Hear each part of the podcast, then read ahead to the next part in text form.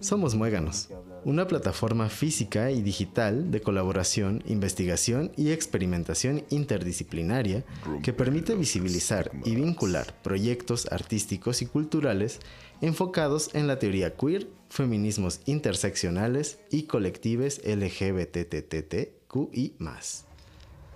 En esta ocasión, presentamos Bichotas, un proyecto de videoentrevistas testimoniales con agentes activistas y culturales contemporáneos a favor de la defensa de los derechos de personas seropositivas.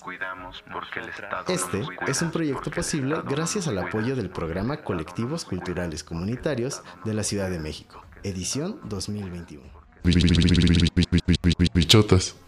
Hola, buenas tardes. Mi nombre es Elvira Madrid Romero. Soy presidenta de Brigada Callejera de Apoyo a la Mujer Elisa Martínez. Desde hace 31 años estamos trabajando. Fuimos una organización que empezó por la defensa de los derechos humanos y la prevención de VIH entre compañeras que se dedican al trabajo sexual cisgénero y transgénero. ¿Cómo se funda la Brigada de Apoyo a la Mujer Elisa Martínez?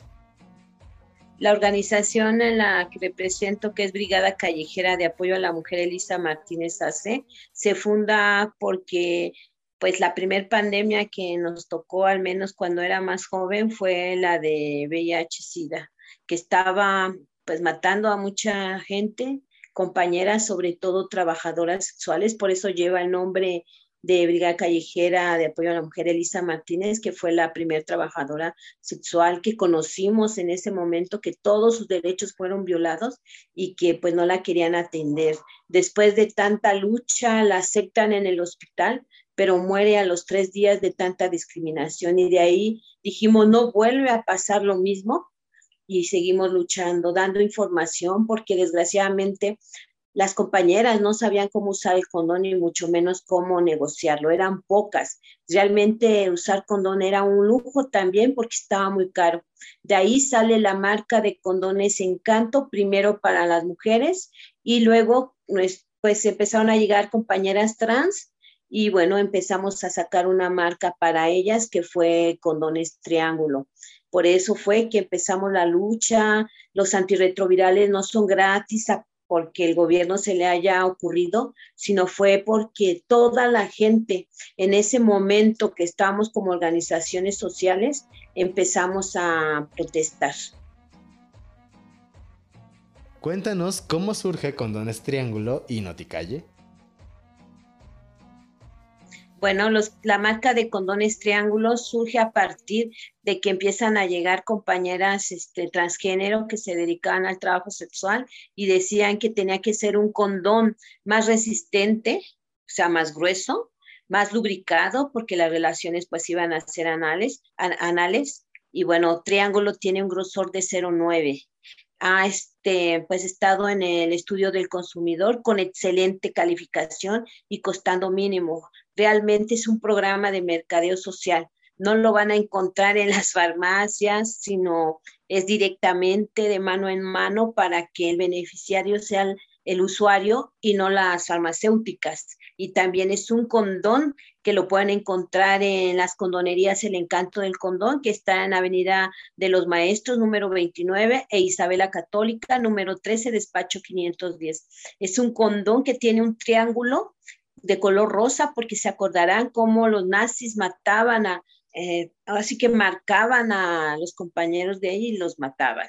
Entonces, recordar esa historia, que todo tiene un fin de no volver a que vuelva a pasar todas esas violaciones. Y también pues el arcoíris de la diversidad sexual, que durante años fuimos la organización que en varios estados de la República pues hicimos posible la primer marcha ¿Por qué? Porque había gente que tenía miedo por la discriminación o en Guadalajara que dejaron de hacerlas por el bombazo y todo esto, pero nos aventamos eso y, y bueno, pues salimos a las calles a, a marchar, ¿no?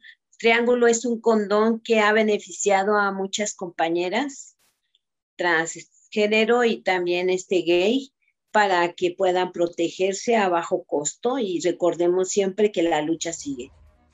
¿Cuáles serían las demandas de las compañeras a la Suprema Corte en materia de VIH y trabajo sexual?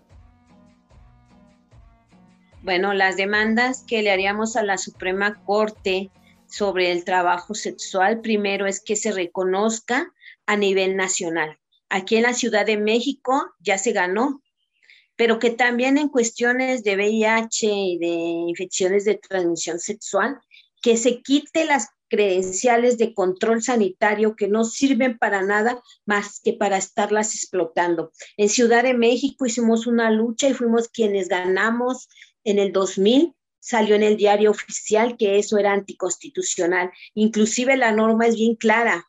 No pueden obligarte a hacerte un estudio de VIH. Debe de ser por conciencia. Y lo que hemos hecho en estos 31 años es que las mismas compañeras ya saben que cada tres meses tienen que hacerse su estudio, van a brigada por propia voluntad, pero con conciencia porque ya saben qué significa el VIH, cómo se transmite, cómo prevenirlo y sobre todo que hay que estarse en constante chico, porque los riesgos siempre existen.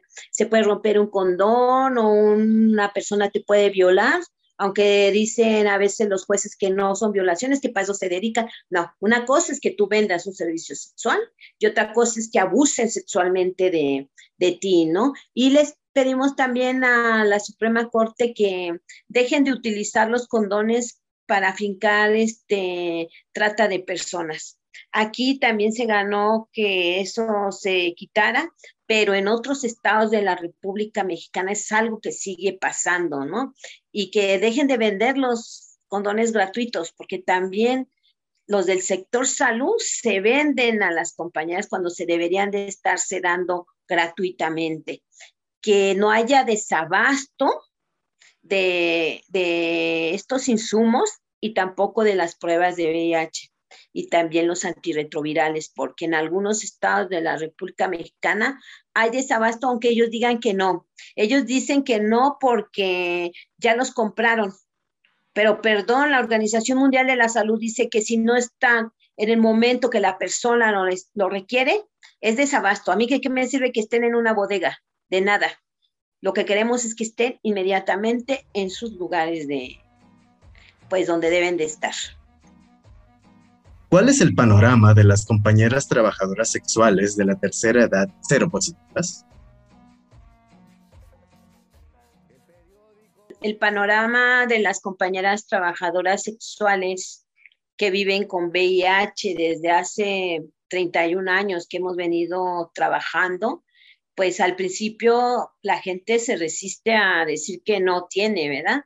Pero haciendo el trabajo de conciencia y, apoyo psicológico y acompañamiento, porque no nada más es decirle, tienes VIH y a ver cómo le haces, sino damos acompañamiento a las clínicas especializadas como Condesa Iztapalapa, en el cual tenemos un acuerdo con ella, con la doctora Andrea González, y creo que ha resultado muy bien porque a veces es impresionante que no tienen ni un acta de nacimiento ni una credencial de lector, porque en México, desgraciadamente, de donde son las compañeras que vienen en este, localidades en extrema pobreza, como Chiapas, Guerrero, este, Puebla, Tlaxcala, pues vemos que es como una tradición no registrar a los hijos.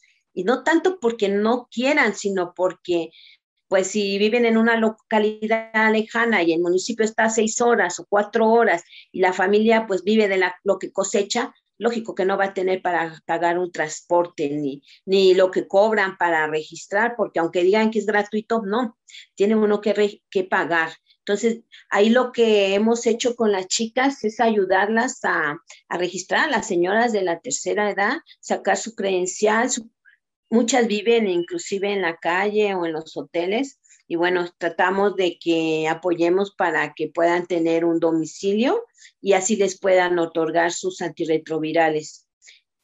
Es muy difícil que dejen de trabajar porque de algo tienen que vivir, o sea, a pesar de que hay apoyos de la tercera edad, pero nunca se toman en cuenta a las compañeras. Nos cuesta mucho trabajo. Una vez que ya juntamos estos documentos, empezamos esa labor, no solamente de que les den sus antirretrovirales para que tengan pues una vida mayor y de calidad, sino que también conseguimos apoyos para que ellas puedan tener pues un poco de recursos y se les apoya para comprar tanto dulces, cosméticos, zapatos o ropa, se da un pequeño capital para que ellas, pues, ahora sí que no sea su única opción el trabajo sexual, sino que tengan otras alternativas para que su calidad de vida y con los medicamentos pues tengan más acceso. Yo orgullosamente te puedo decir que todas las compañeras que han pasado por brigada y son bien aplicadas porque a los tres meses ya llegan a ser indetectables. ¿Por qué? Porque no las soltamos, se les da todo ese seguimiento.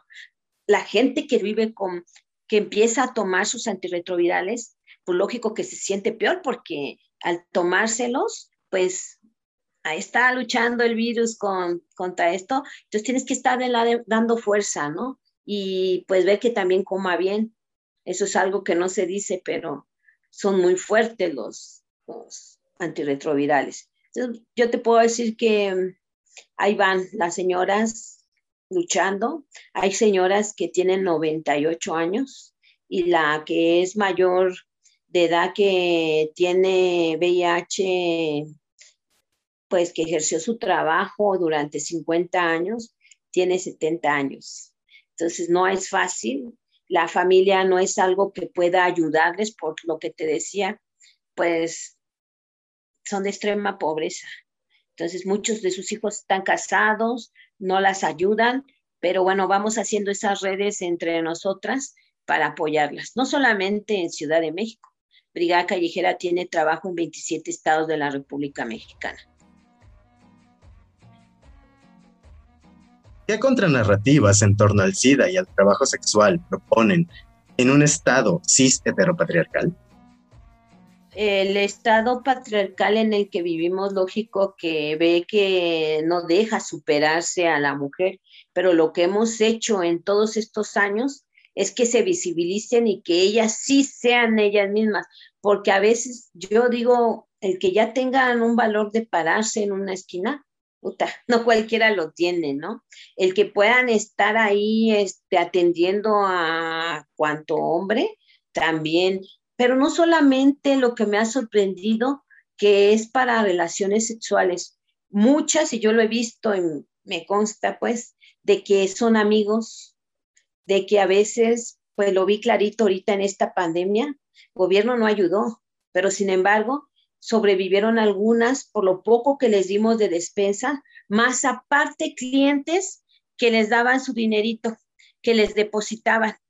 Dice, pues bueno, nadie lo hace, pues a veces cuando también estaban enfermas, pues les dan sus recursos.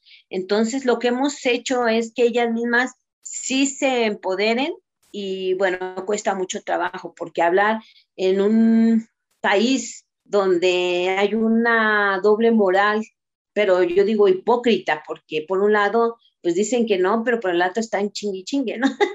y también, pues las cuestiones de, de que, este, pues no las, no las apoyan, y lo vi clarito.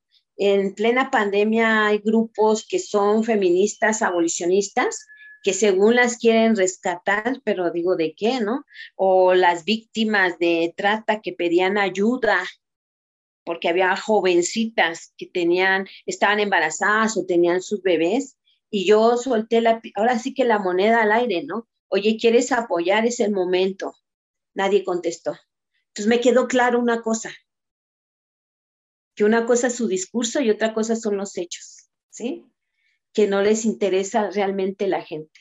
Entonces, en este patriarcado que vivimos, pues es muy difícil, no solamente para las compañeras, sino como mujeres, como amas de casa, como estudiantes, como todo tipo de mujer. Cuesta luchar contra eso, pero pues hay que sobrevivir, inclusive hasta para mí misma, ¿no?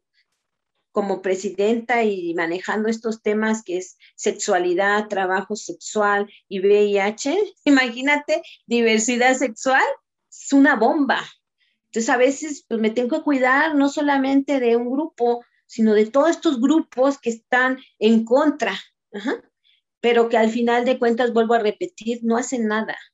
Y no porque ahí me queda claro que hay intereses, ¿no? Yo me acuerdo de estas abolicionistas cuando hubo recursos económicos para que dijeran que el trabajo sexual era súper y que todas libres, cuando nosotros decíamos, no, es como todo, no todo es blanco, no todo es negro. Hay trabajo sexual, sí, en su gran mayoría, pero también hay víctimas de trata.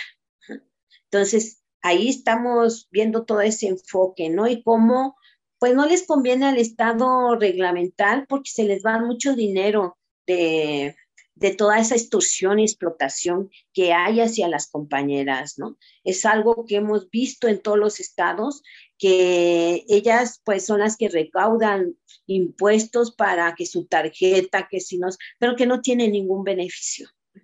Entonces, pues sí estamos en un país, este, yo creo que en un mundo, ¿no? que es muy patriarcado, pero que la lucha de todas las mujeres, y no es, yo no estoy como otras que dicen que odian a los hombres, no. Yo creo que todos debemos ser iguales, respetar a las mujeres, respetar a los hombres, respetar a la población gay, LGTBI, a toda la población, cada quien como quiera sentirse, ¿no? Y pues en esta juventud yo veo también un desinterés no por parte de ellos, sino por parte de las autoridades, que no hay un beneficio para ellas, ¿no? Para ellos. Ahorita con esta pandemia que se ha acrecentado toda esta, pues, pobreza, extrema pobreza, porque no hay que ponerle de otro nombre, pues la juventud es la que más ha pagado los platos rotos.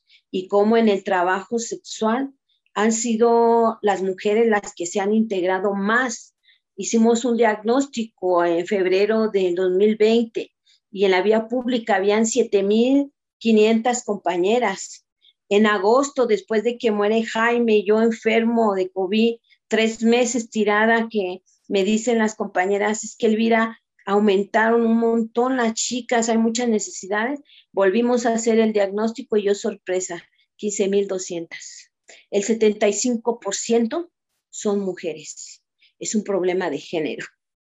Entonces, vemos claramente país patriarcal que no le interesa, nuestras propias autoridades, pues ahora sí violentando y no importándole todos los feminicidios que, que hay, ¿no? Entonces, pues si no cambiamos esto, yo creo que la mujer misma ha ganado muchos lugares y muchas luchas, pero es contra la corriente y es el doble de esfuerzos que, que mucho. ¿Cómo te contactamos?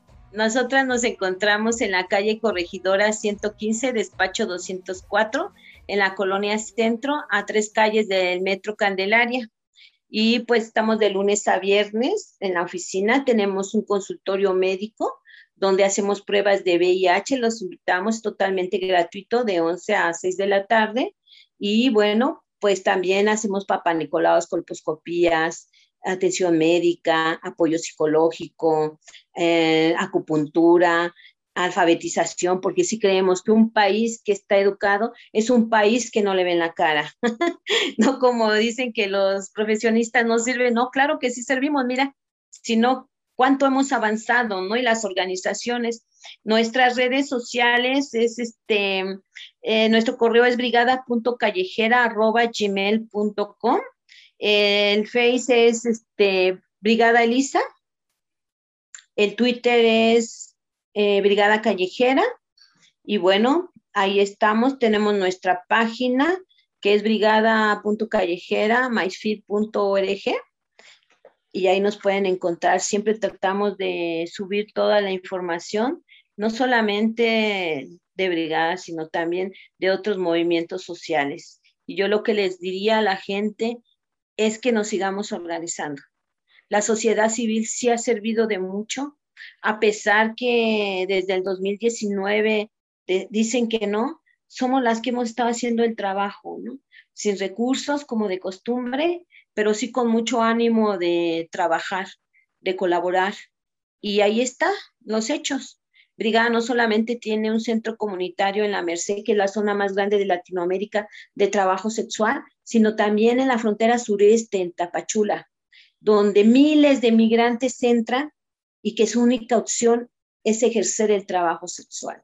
Así lo hemos visto en este tiempo y pues no hay alternativas para ellos. No basta con decir que sí los van a ayudar o eso, o en los hospitales que solamente atienden a cinco migrantes y que al sexto no lo atienden, así se esté muriendo. Entonces, hemos hecho ahí también nuestro consultorio para toda la población, no importa el país donde vengan, dicen que son indocumentados, para mí no, porque todos tienen un documento desde su país y abajo las fronteras.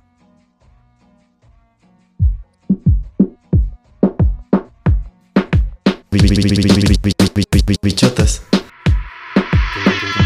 hablar de SIDA. Tenemos que hablar de SIDA. Tenemos que hablar de SIDA. Tenemos que hablar de SIDA. Tenemos que hablar de SIDA. Tenemos que hablar de SIDA.